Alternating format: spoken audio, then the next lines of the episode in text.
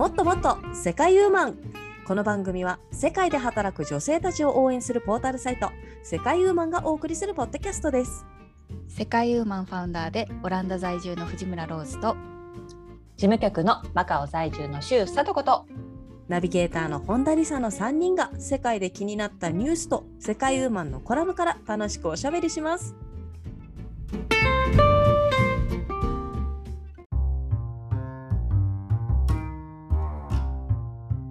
ちは。ついに iPhone14 を買った本田理沙です。今日も佐藤さんとロースさんと楽しくおしゃべりしていきたいと思います。よろしくお願いします。よろしくお願いします。ます。あ、おー。iPhone14 か。今最新のやつ、14って。はい。そうです14プロ。すごい。ゲットしました。黒なんだ。はい。おおいくら万円？今。えー、とそうですね。日本円で言うと1617万円ぐらいでしょうかね。そんなするんだ。あ、まはいあのメモリーも大きいやつかな？まあい下から2番目のやつですね真ん中のやつか。はいそっか、高いね。はいもうこれはねもうずっと悩んでたんですけれども、うん。私が踏み切った理由としては今まで使っていた iPhone10 ですねこれははいはい。はいあの写真を見てみたらなんとうん2月 ,2 月で丸5年間使っていたんですねなるほど。うんはい。そしていろんなサービスが iPhone10 は対応していないということに気づいて 踏み切りました。そうなの？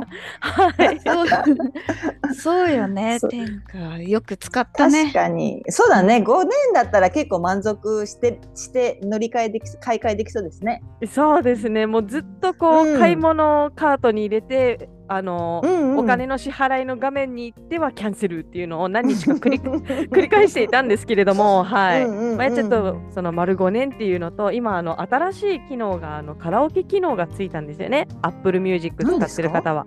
はい、そうなんだ。えー？はい、音楽聴いている時にあのボーカルの音量だけ下げられるという機能がついたんですよ。はい、それが iPhone12 以降って書いてあってもう全然対応してないじゃん10はと思いまして。はへえ。私も12だったらあるのかね。い、そうですよ。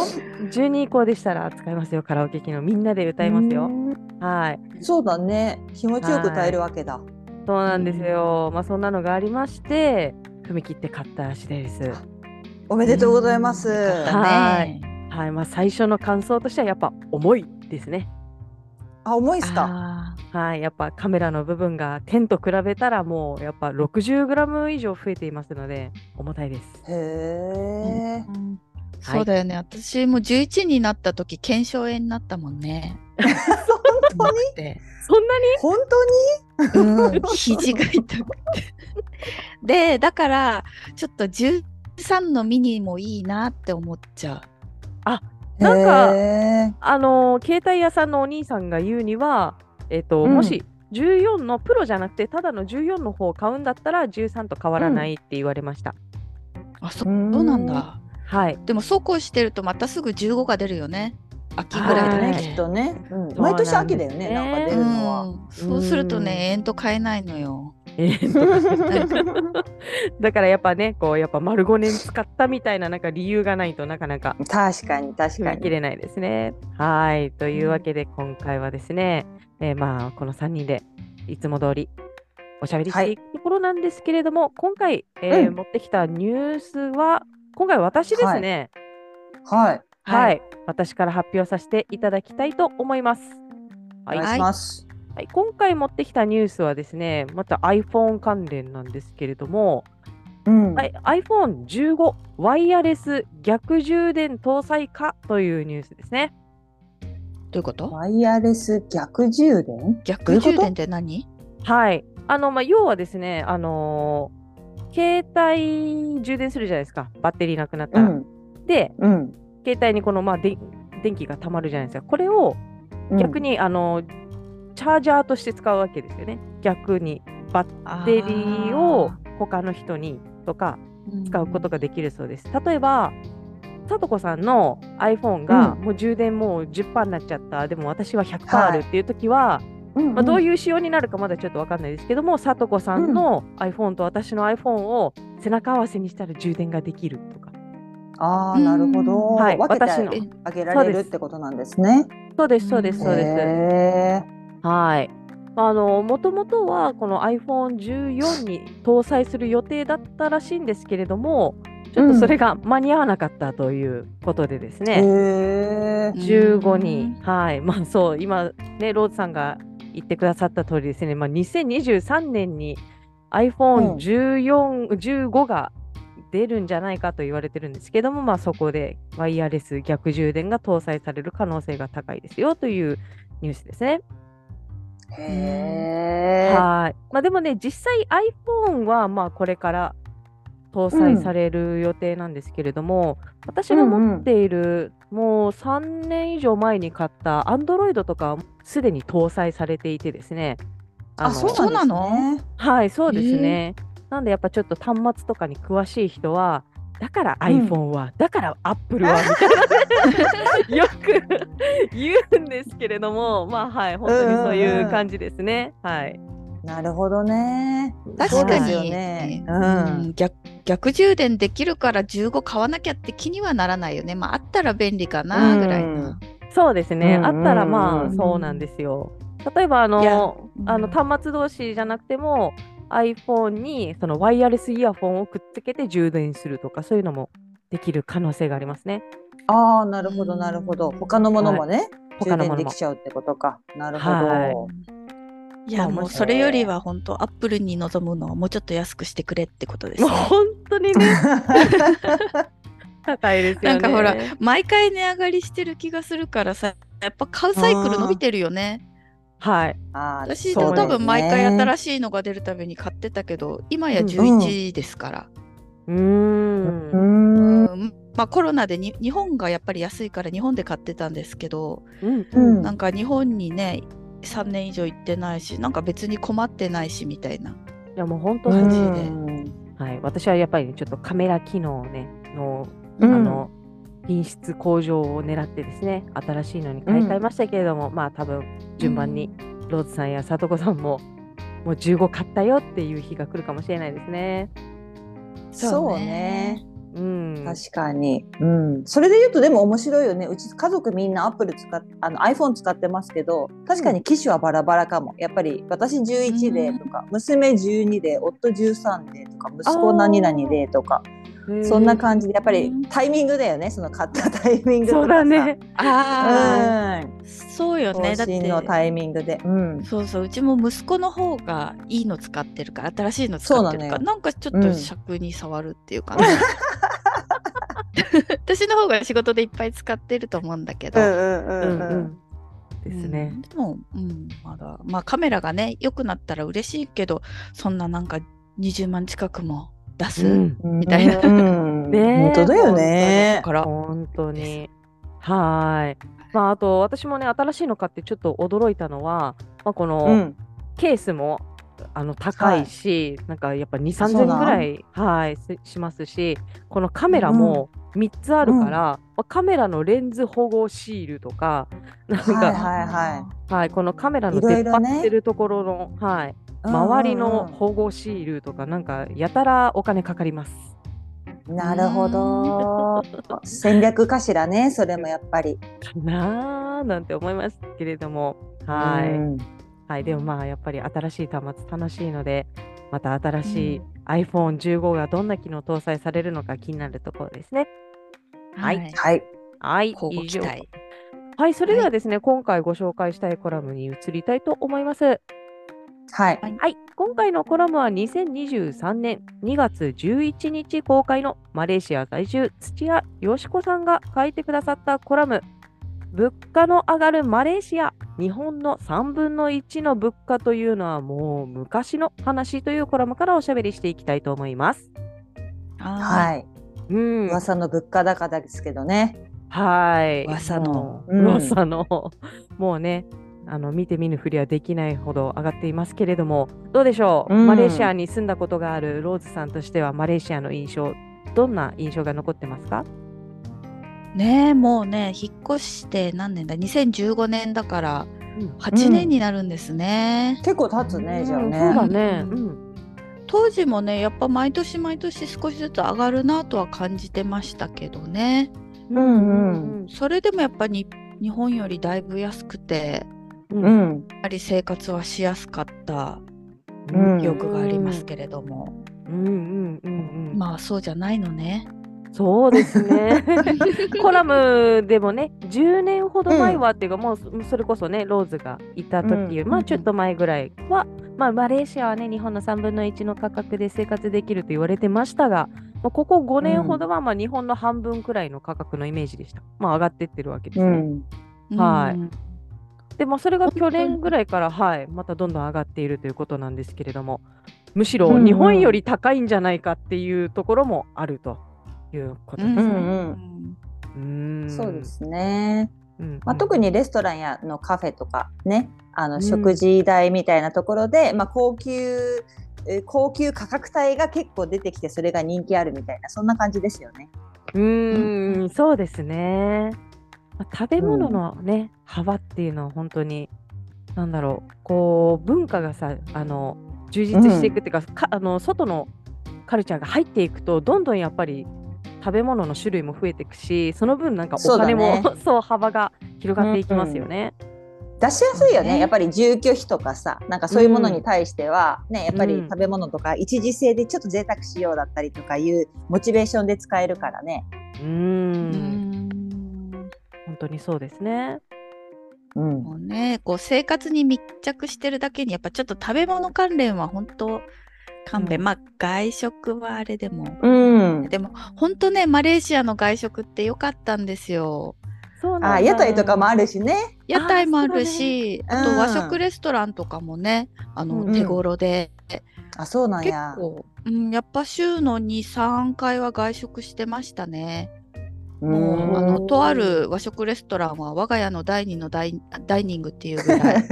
毎週あの息子の習い事で通う、うん通わなくちゃいけなくってその近くに、うんうん。で夕食の時間夕方だからちょうどかかってもう今日はあの毎週何曜日はここで夕ご飯食べようねみたいな、あ 食べて帰ろういいね。うんうん。はいってことがありましたけどねうーうん。んその時はお手あのお手頃価格だったわけね。お手頃価格でしたよ、ねうん。いくらか覚えてないけどどうだろうな。1000円はかからなかったと思う一人、安っ。うーん。それはいいかも。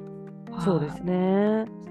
どうですか、マカオもやっぱり食べ物の物価上がってますか？うんまあ確かに、まあ、こう同じような感じで高価格帯のカフェとかはもう至る所にできてますよ。そして、私はそんな興味ないけどやっぱりほらえあのティーンエイジャーとかさインスタ世代がさやっぱりインスタに上げたいがためにカフェ行こうとか、あもう誘ってくるわけ。なるほど、なるほど。そうだから本当ね娘と出かけるとお金使わされるよ。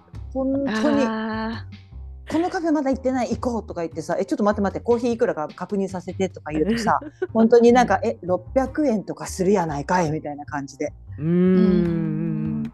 ですなんかおしゃれなの？そのなんかコーヒーまあやっぱりちょっとおしゃれっぽい感じよね。なんか。へなのだったりとか、そうまあ、ちょっと何かしら工夫っていうかさやっぱり映える感じの。はいものを使ってたりとかは、はいしてたりするから結構そこに若い子たちは結構そこでおなお金を使ってるイメージはありますね。うん。そう。えだってねうちの息子なんてね自分のお誕生日にとか言って海鮮丼伊勢海老付きみたいなのを今日は特別とか言ってえいくらだったかな？3500円ぐらいだよ。のわお。なんか。伊勢海老さんそんなでも安くない？なんか伊勢海老にしてはエビ付き海鮮丼が確か220パタカとかだったから、まあ、そのぐらいかなと思うんですけど、まあうん。1年に1回の贅沢ならまあいいだろうみたいな感じでさ。うんうんでもそれもやっぱり映えにで上げてたと思いますねインスタとかに。うん。おーさすが。うん。世代ですね。世代だね。だからちょっとそこはリンクしてるとはことはあるかもね。やっぱり、うんうんうんお金を使うモチベーションとしてもさ人に見せたいみたいなのとかさ。でまた自分でまだ稼いでないからねそのお金の重みが多分違うよね。違う違う私もたちがこうお年玉とかともらってた時やっぱり結構贅沢してたと思うんだわ。うそうだねそうだね今はなんかあの労働がとかあの辛い思いが この肉になってとかさ思うからさなんかちゃんとそうそう。何時間働いた分の肉だとかねそのうんとかね。働いたらするけどいや本当そうよ。今日さ私さあのちょっと香港に行ってきてた行ってたんですよ。あでうんうんあの香港にはねあの日本のサイゼリアがあるわけ。あそうなんだ。そうなんですよ。で、ほら、私日本でもね、サイゼリア行ったことなかったんだけど、すごい憧れていたの。YouTube とかでさ、みんなさ、サイゼリアで1万円使うまで帰れませんみたいなのやってたりとかするじゃない？であのはいはいミラノ風ドリアとかさ、みんながこれは美味しい美味しいとかっていうのをさ、私、あの、食べたことなくって行きたいなと思ってて、で、今日ようやく行くことができたのよ。用事を済ませた後に。うんで、まあ、ちょうど家族4人で行ってたんだけどそしたら本当安いの。あの確か日本のさサイゼリアって多分ミラノフードリアとかも300円ぐらいで食べれると思うんですけど香港でもそれがね、まあ、30香港ドルになってたわけよ。で、まあ、大体1.5倍ぐらいの値段よね単純計算すると。うんうんうん、なんだけどでも本当ねメニューを開くと 20, えー20香港ドルとか例えばほらほうれん草とベーコンのソテーとかあるじゃん。とか、うんうんあとはクラムチャウダーの大きなスープとかも14香港ドルとかでさ、うんあなんていうの？でだから価格帯がもう大体10から5 60の間で全部終わってるのね。一番さた高い50なんていうハンバーグステーキとかでも58香港ドルとかでうんうん。大体そんな感じだからわみんながもう家族中が興奮しちゃって「え嘘嘘みたいな感じで。そしたらさもうそれをいいことにさ「あこれも気になるこれも気になる」って言ってたらさうちのその息子がさ「頼んじゃいなよマミこれ安いんだからさ」みたいな感じでさ「気になるのあったら全部頼んじゃいなよ」って言って「おおうんうん」とは言ったけどさ「えお金払うの私だけど?」みたいな感じでさ ねなんだそのイまあケイケイケはお前みたいな感じでさ 本当にね。まあ本当に。確かにね、うん、まあ一個一個ならね、なんか息子くんもね、簡単に出せるレベルだろうけれども、そうそうそうそうそう。いや、行っちゃいなよ、行っちゃいなよみたいな感じでさ。そこまで言われると、うん？ってなるね、確かに。そうそうそう、そうなの。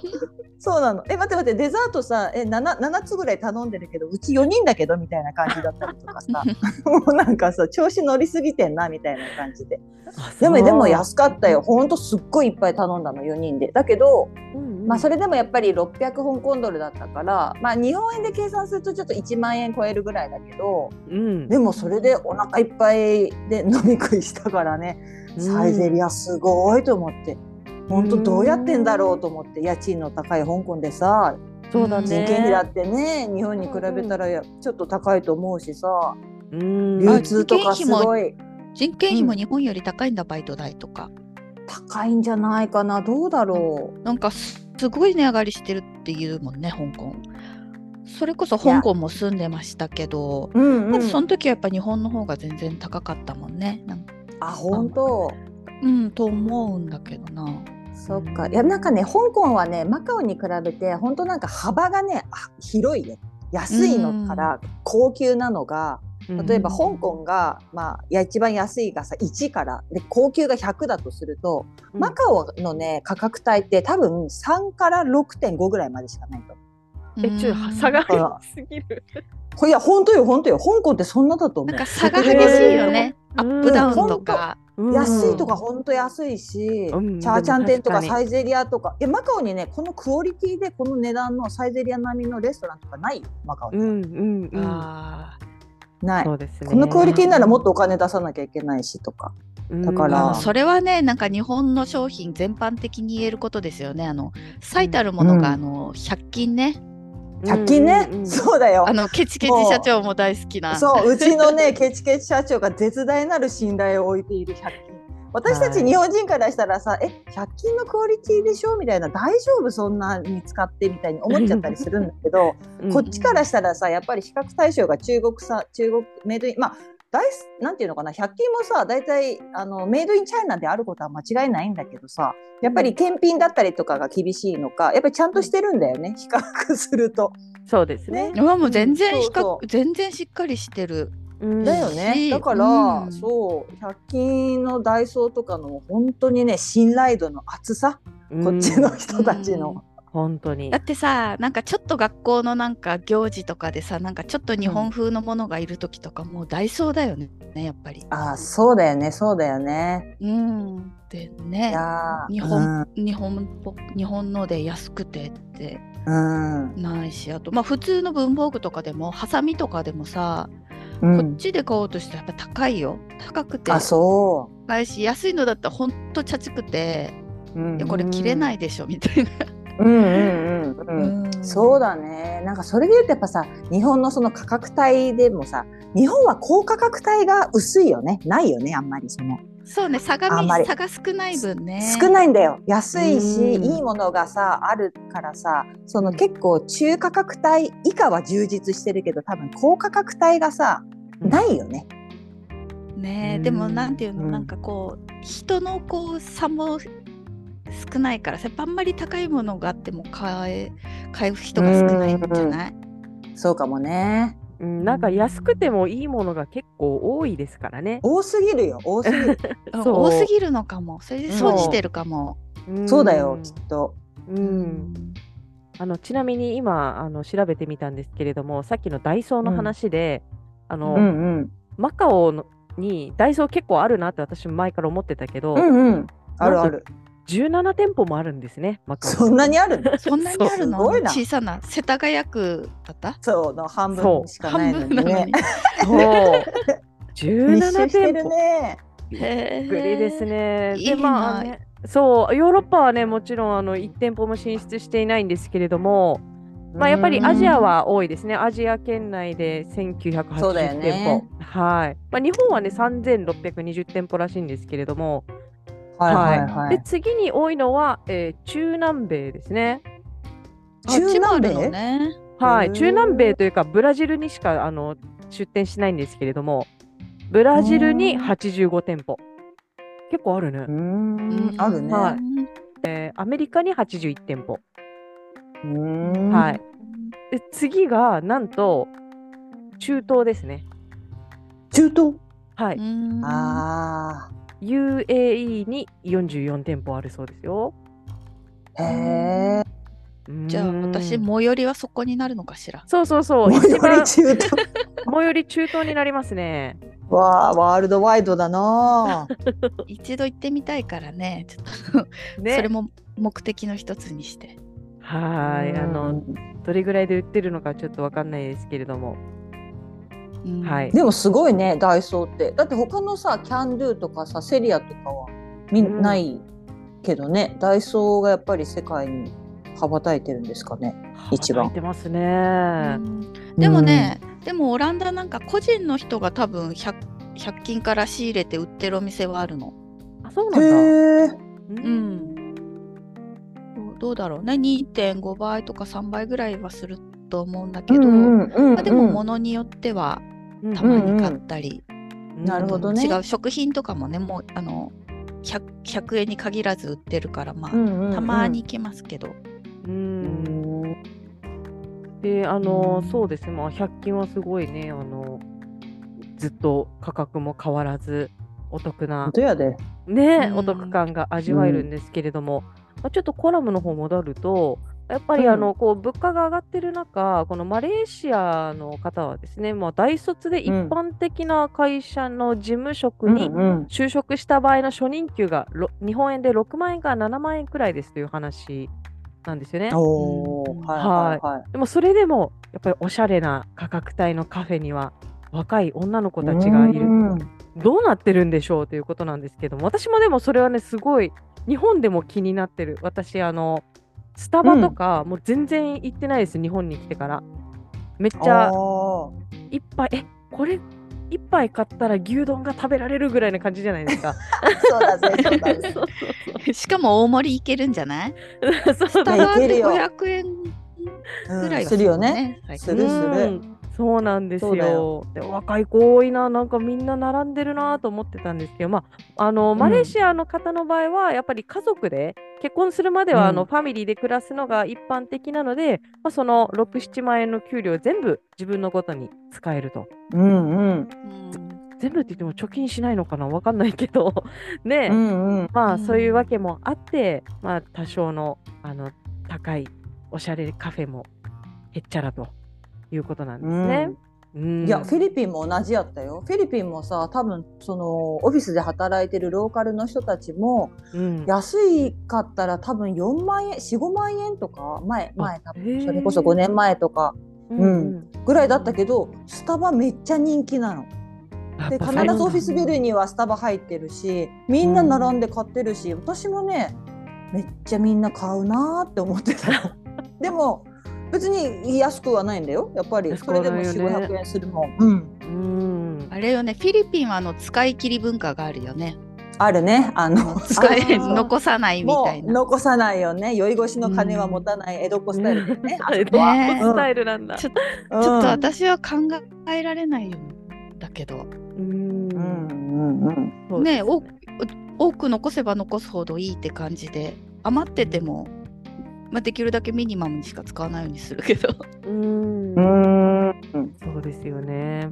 もう本当そういった感覚もやっぱ国それぞれなところもあるんでしょうけども。るね。はいうんあとまあスタバで言うと今日ちらっとツイッターで見たのが、まあ、このスタバのなんかこのチョコレートのなんか、あのなんて言うんですか？フラペチーノフラペチーノフラペチーノみたいなやつ。はい、それと、うんもうなんか二郎ラーメンみたいなラーメン一杯が同じカロリーですみたいなそういうのを見てあカロカロリーが？カしかもロリー二郎系と？よね。え？二郎系と同じなの？やだ。そうそれを見てなんかあまあ値段もそうだけどカロリーもなかなかだなっていうふうに思いましたね。えー、すごい。そしたら絶対二郎系食べたい。そうだからロリーだったら。そうだからうん若い子はあこれがお食事なのかなってちょっと思いました。確かにカロリー摂取の面で見るとね。そうですね。はい。えー。えーえーえーうん、まああとねそうあのコラムの方ではねなんかマレーシアのこのねあのレストランのメニューの価格の違いはあのエアコンがあるかないかっていうところも反映されるというところで、確かに。はい、マレーシアっぽい、うんうんマレーシアっぽいな。うん。すごいあのマレーシアの屋台のチキンライス食べたくなってきた。やめてお腹すくわこの時間。そうだね。あれあねのラクサとか。そうそうそう。もそうだしね。うん。いくらだろうやっぱ牛丼価格かな、あ本当に？すご本当？いそんな安くで？あうんだからでも逆にうん日本がやっぱりすごいってなっちゃうんだよね。いやすごいよ本当に。どうなってんだって思うよね。どうなってんだってね、本当。うん。うん、でもまあそんな中でもやっぱ物価高に対応してあの、うんまあ、少しせお得に買うとかね節約する方法とか、私もあのちょっうんうんと試してるんですけれども、はいはいはい。最近私があ落としたアプリはですね食べてというアプリがあるんですけれども、うん。はい、うんこれはですねまああのフードロスを減らすという目的で、はい。あの運営されてるアプリで、まあ、例えばうん。パン屋さんとかねやっぱパンちょっと残っちゃうかなみたいな、特に雨の日とかですねそうだ。ね。はい、雨の日の時ってやっぱちょっとお客さん少なくて余っちゃうかなっていう時に、まあ、ちょっと6個ぐらい詰め合わせにしたやつを、まあ、少しうん安く提供するっていうのをお知らせしてくれるんですよね、そのアプリが。へえ。はい。なんでそれを使って私この間パン6個詰め合わせを680円で買ったんですけれどもなんと、その中に1個300円するマフィンが入っていてよしってすごい。はい。あーそれはお得それはだね。お得だわ本当に。はい、まあ、そんなお得なお得に買う方法なんかを試していますけれどもどうですか？オいいな。ランダ、マカオそういったお得に買える方法とかありますか？オランダもねあるあるそのフードロス防ぐためのウんェブサイトがあって Too Good To Go かなんかな？うんううんんでやっぱパンとか売れ残ったやつね、うんでもすっごい量来るの。日本より安いかも。へーあそう。でだだってあのでっかい3袋あの食パンの長いやつね一斤、うん。うんうん。あれがねどうだろう。多分5袋5袋ぐらいで3ユーロぐらい えちょっと待って。でゲットしまし一た気に五5斤ぐらい。うん。クラスやなそれ。一クラス分やな。そうだね。私もなんかそうそう私も買ってみたけど、どう考えても食べられないし、うん食べきれないね。無理だと思って、うん冷凍。ただでさえねうん。うん、冷凍するしかないけどでももうちょっと日にちが経ったりの冷凍はちょっとねいまいちだもんね、すぐがいいもんね。そうですね。うん。はい。まあそんなのを使いつつも。あとアプリもあアプリも活用してます。あのチラシアプリああ言ってたよね。アプリ。でチラシ見てるって。そうなんですよ。やっぱりねあのだって1個おまけ？1個買ったらワンゲットワンフリバイはい。はいワンゲットワンフリー。うん。だだからあそうそうそう。だからそれを知ってるかどうかでだいぶ違う。そうだね確かに。うん。さとこさんは何か節約してます？節約はねあんまりちょっと得意じゃないっていうかでもいやでもねうちはね消費の権限の娘がいるんですよ。本当にあいつ本当にすっごい量で いや本当にねすごい量でねなんていうのシャンプーリンスとかねボディーソープとかが減っていくの。でえマジでどういう使い方？あのね歯磨き粉もだよ。歯磨き粉もすごい勢いでなくなっていくの。えー。食べてない？みたいな。歯磨き粉って食べるもんじゃないよって多分私の知らないところで舐めてたりしないって思うぐらいほんとあっという間になくなるの。ごめんなさい。ね小さい頃私メロン味の歯磨き粉舐めてた。美味しいよね。ううちねメロン味じゃない。メロン普通のね。普通にミントだよ。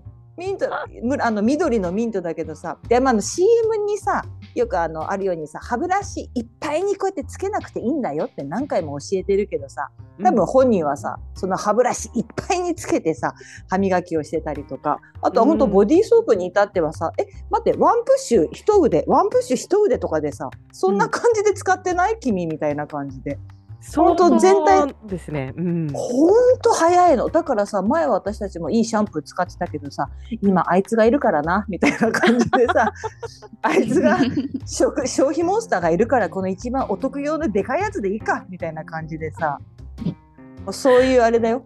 なるほど。ね うん、やっぱり。だからまあ、うん、お得用品を今確かに詰め替え用ばっかり買ってる気がする。なるほど。大容量。今なら大容量。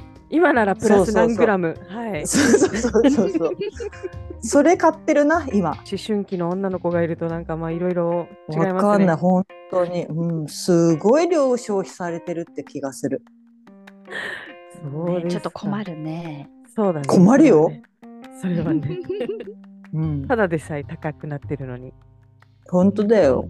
ええいやまあそれはまあちょっと賢く買っていかないとまずいですね。本当だよね。そう思いますはい私も。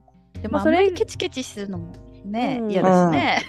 うんうん。私うわ高とかいつも言ってたら息子がすごい気にするようになっていやいるものは買っていいのよって言っていや、逆に言い過ぎも気にしてほしいけど、気にしてほしいと思うよ。あじゃあもっと言わなきゃ そうだよね。うわこ今月お金足りるかなとかそうだよ、そうだよ、本当。そう、でもなんかさ、いけしゃしゃと、いけるっしょみたいな感じでさ、本当うちの子たちはね、この野郎だよ。いやなんかでも佐藤一品減らねそうでもうん佐藤子さんのこのほら楽観的なところというか前向きなところを引き継いでるんじゃ見ないちゃったんだよね。確かに確かになんとかなるでしょみたいなね。うんそうなっちゃったんだよね。うん、はいそれはあると思う。はい。まあでもねあのーそうそう、うんあの佐藤子さんの方で今回あの、うん。はい。調べてきてくださったデータがあるということでそうですね。はいそうですね。はい。私もね、ちょっと気になりましたので、世界で最も物価の高い都市トップ11、2022年度版を調べてきました。ありがとうございますはい。皆さんね、あの都市高いんじゃないかなって思ってらっしゃる方もいらっしゃると思いますが、ちょっとそれのね、答え合わせをしていきたいと思います。ほいえーこちらね、はい。えー2022年最新版なんですけれども、まずはじゃあ10位からですね、行ってみたいと思います。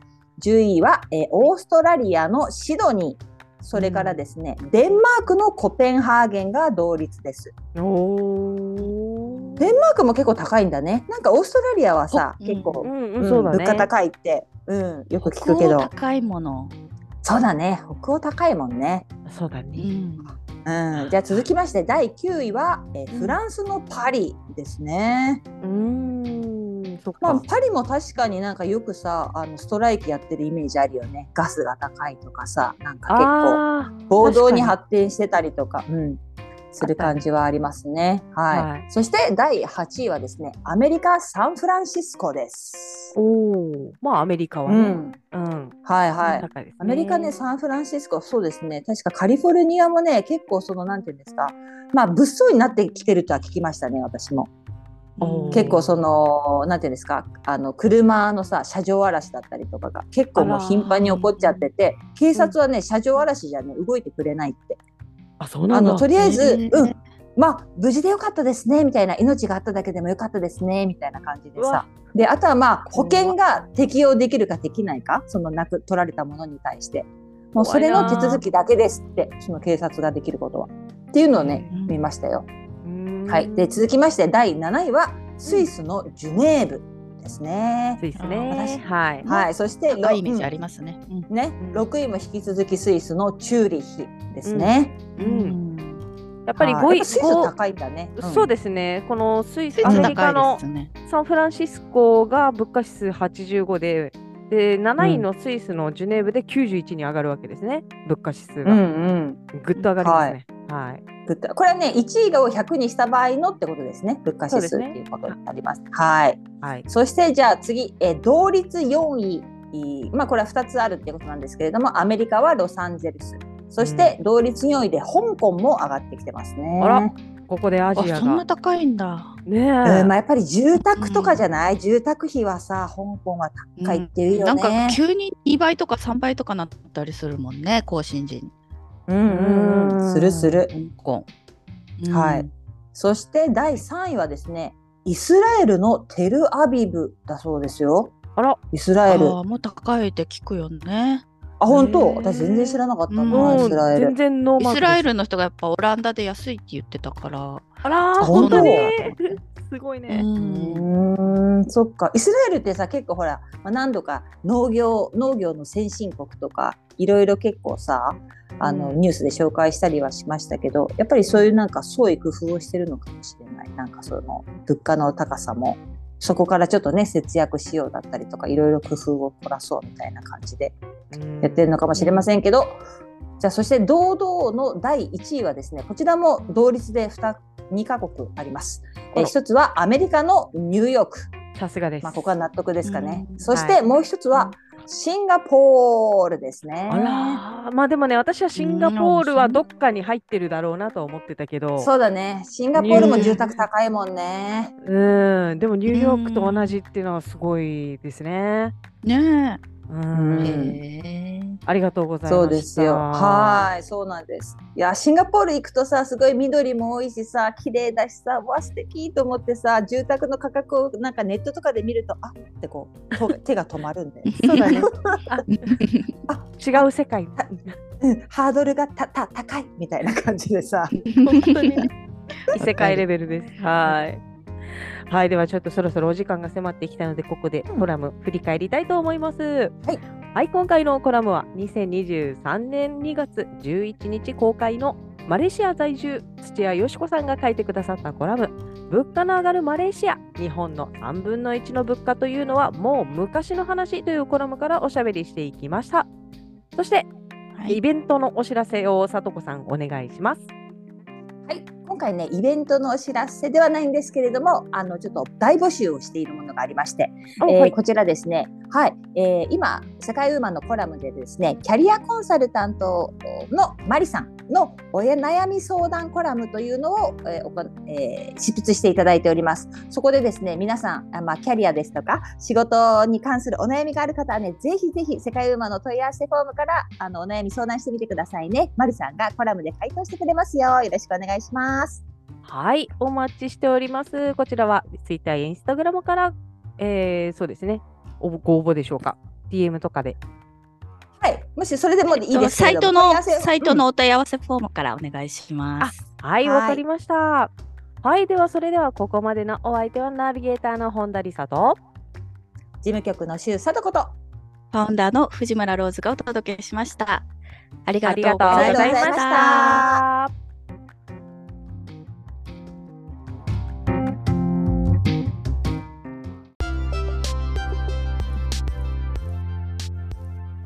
世界ウーマンのウェブサイトは www.sekaiwoman.com www. 世界ウーマン .com です。エピソードの概要欄にも URL を記載しています。取り上げてほしいトピックなどございましたら、世界ウーマンサイトのお問い合わせフォームからお寄せくださいね。それではまた次回をお楽しみに。最後までお聞きいただきありがとうございました。